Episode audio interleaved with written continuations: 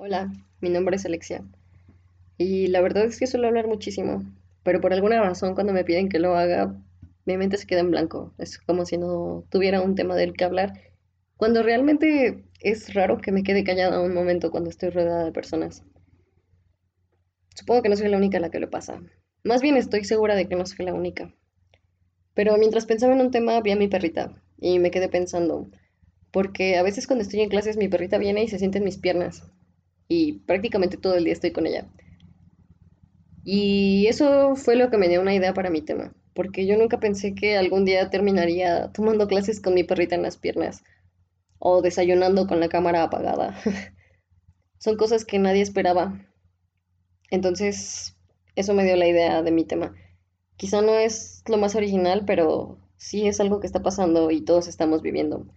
Así que no voy a hablar de la pandemia, voy a hablar de la nueva normalidad porque hay personas que lo están sobrellevando muy bien, están felices desde la comodidad de sus casas, incluso prefieren no ir a la escuela. Claro que es muy cómodo levantarte y no tener que viajar. En mi caso yo viajaba a la escuela.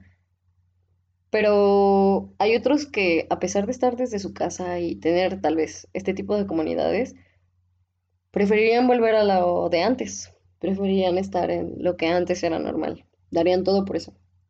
En lo personal, mi mamá está muy feliz con esta situación. Y mi perrita ni se diga, yo creo que es quien más la está disfrutando. Yo como muchos no pienso que la nueva normalidad sea algo bueno ni malo. Creo que simplemente es. Está pasando y tenemos que adaptarnos, como a todo. Las cosas pasan y a veces no podemos hacer nada. Y no soy la persona que se esfuerza siempre a ver lo bueno de la situación o el lado positivo. Pero sí creo que todo lo que pasa nos deja una enseñanza, y creo que eso es lo que me ha dejado esta situación. Aprendizaje. Nunca había cambiado tan rápido como lo he hecho en este tiempo de pandemia. Ni tan rápido, ni en tan poco tiempo, ni tanto. Y yo estoy segura de que se debe a que he tenido más tiempo de estar conmigo misma. Siempre he sido una persona muy servicial. Me gusta estar con mis amigos, familiares, conocidos, con quien sea que tenga cerca.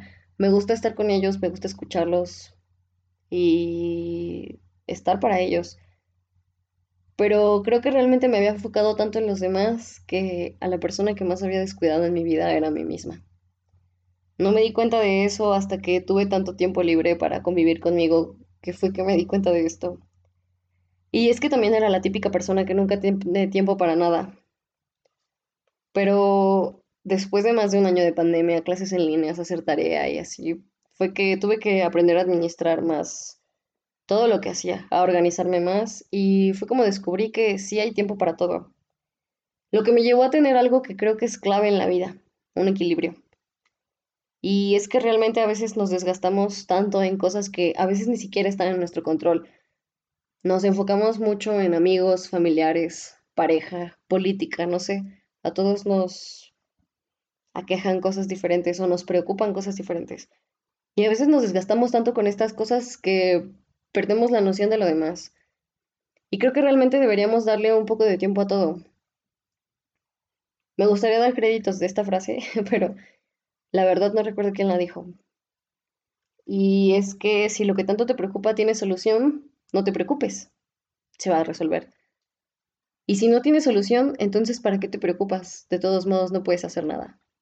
Gracias.